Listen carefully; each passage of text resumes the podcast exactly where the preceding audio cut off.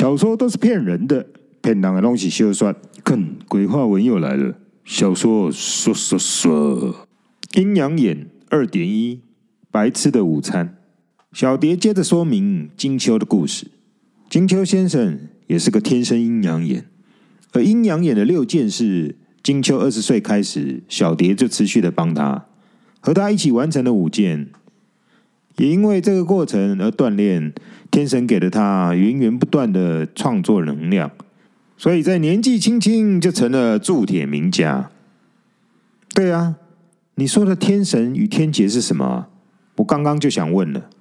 小蝶解释说，这可以解释成运气的构成，其实就是阴阳磁场的构成，就是时间、空间、遗传这三个条线创造出来的，有点复杂，以后再慢慢解释。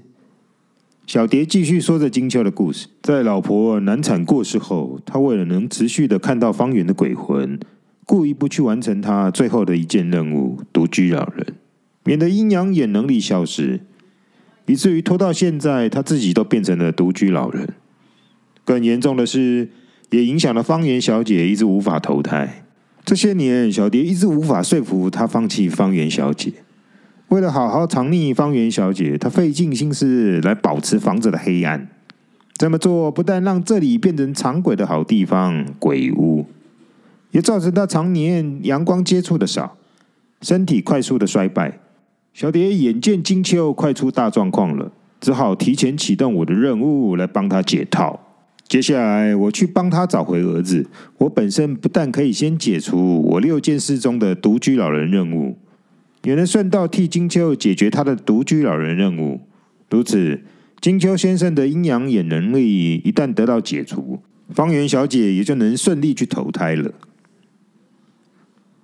我听了这个过瘾的说明，就像侦探在接案子一样，精神奕奕的问：“但是我帮金秋做好了，怎能算他完成的最后一件任务？必须自己完成，这是破解的要件吧？”你的问题，你现在不就自己解答了？小蝶答复说：“啊哈，对哦，我必须自己完成。”我摸着头傻笑。小蝶也提示了能提示的，说我只要破解了自己的任务，金秋先生的联动机会点也就来了。至于神秘的机会点，要人到了那里才会知道。我另外开启了一个疑问：你有千年法力，必须要来帮我们。看来联动机会点在我们身上，哼，原来是来拜托我们的啦。小蝶小愣了一下，还是微笑的回答说：“你是不是找死啊？”说完，竖起拇指在脖子处横画了一横。这联动的机会虽然难找，但你哪来的自信你是唯一的啊？又再画了一横，哈哈哈，别宰了我。我是闹你的，我赶快转移话题。这金秋先生天神到了铸铁名家，那我不就天神到了侦探神了？是，干脆到没有多出一个字来，由小蝶口中清晰的丢出，但我却傻了，完了，所以我神了，灾难也来了。在网络时代里，所有人都因为手机而连接在一起。而这连接的线层层叠叠的相互交错，就密织成一张紧密的人际网，让人想逃都难。在这种情况下，让二十年没见的小学同学相遇，一点也不奇怪。但眼前的难题是要找刻意躲藏的人，他刻意要躲藏，要找到人还是不容易。但是人连着人。我们细心推敲，总是能找到线头，只是时间的问题。这是我二中神探的信心宣言。我自己想自己是神探，自己就笑了起来。小蝶也跟着笑了，白痴，笑我自恋。接着说明了另外一个重点，就是金秋先生请托别人去找，找了二十五年了，也没找到。小蝶笑着点头说。我们有二中神探，一定能破解的。方圆小姐也帮忙说明，一直以来他们请托齐军先生帮他们找小孩，但每次找到蛛丝马迹，好像有希望时，姐姐他们却又连夜搬走，消失无踪。关键人出现了，这番话让二中神探直觉嗅出齐军先生就是关键人。至于如何的关键法，嗯，还需要再想想。小蝶看我内心戏演这一段，笑死。我正经的说出了提问：齐军先生是什么人？方圆小姐说，他原先是个警察，当初我们报案小孩失踪，他就是当时承办警员。后来，他辞掉警察工作，换当专职的私家侦探，也替我们继续找孩子。他很认真工作，每个月都会向我们回报找人的进度进行了如何。我接着问他，每个月都有向金秋先生请领酬劳吗？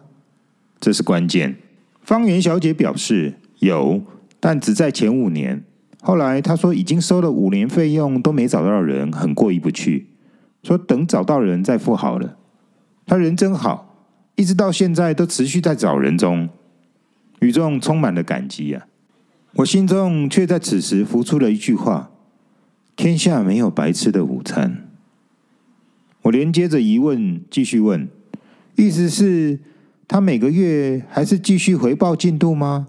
是用何种方式回报？方圆小姐说：没错。二十五年来都没停过，真是个认真的好人。每个月都会打电话来说明他尝试了什么的新方法。我又问齐军先生是什么年纪？方圆小姐说她与我年纪一样。我心中又浮出了疑问：方圆小姐二十五岁与金秋先生结婚，五年后生小孩难产过世，因此我问：所以小孩失踪时，齐俊先生是三十或三十一岁吧？我刻意避开不说方圆小姐难产过世。方圆小姐说：“应该是这样，没错。怎么了？这年纪的问题让我内心的疑问更大了。我是不认识齐军先生，但是确实很奇怪，一个三十五岁的警察，是什么事让他会辞掉终身的工作而去当侦探呢？我爸妈都念了几千遍了。”在台湾做侦探可能养不活自己，这是其一。为何在五年后还主动说不收费了？这是其二。我太迷侦探了，我爸妈很担心我的未来。我想着想着不合理的地方，只看到小蝶一致赞同的点头。我又忘了他能听到我在想些什么。我接着想，而最让我意外的是，侦探就是穷。不收费又主动回报状况，长达二十年。若只是为了前五年的收费而打马虎眼，不太可能撑这么长的时间。而且月月准时回报，除非有鬼。小蝶听到有鬼，瞪大了眼睛看着我。帅吧？这是我的二中神探语。一片美丽迷人的花田底下。往往有着腐败的养分在供养着。齐军先生有鬼，真的。小蝶赞同的说：“这些心中的推演，金秋夫妇自然不会听到。但金秋先生却有敏感的直觉，问二中先生是不是发现了什么？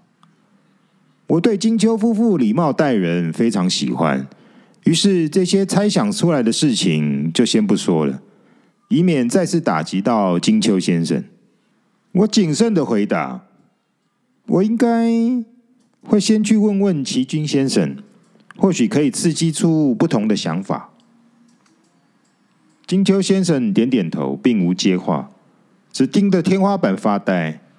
方圆小姐接着说：“这样也好，由你去整理一下齐军先生所收集到的资料，搞不好会有新的发现。”方圆小姐满意的点点头。金秋先生干咳两声说：“二中，齐军的名片给你，有你的帮忙，我放心多了。先谢谢你的帮忙，我累了，先去睡一下。”伸手递了名片给我，握握我的手，还拍拍我的肩膀。我下意识的伸手要去扶金秋先生，但看着他走得挺稳健的，就作罢了。金秋夫妇走了，小蝶皱着眉头说。老人家很奇怪，有时候一口气上不来，好像就快不行了，现在却走得跟平常一样的正常，真奇怪耶。他说的自己好像没当过老人一样。你都一千岁了，为何不懂老人呢？我好奇的问。小蝶又恢复了朝气，说：“我死的年纪就是现在这个漂亮的样子。你说我当过老人吗？”边说边用双手掌朝内比划着自己，上下晃啊晃啊，秀着自己一身的青春肉体。一片迷人的花田底下。往往有腐败的养分在供养着。到底齐军是不是腐败的？二中去找齐军会发生什么事呢？下集继续小说说，鬼话文小说说说的太精彩了，我们下集见。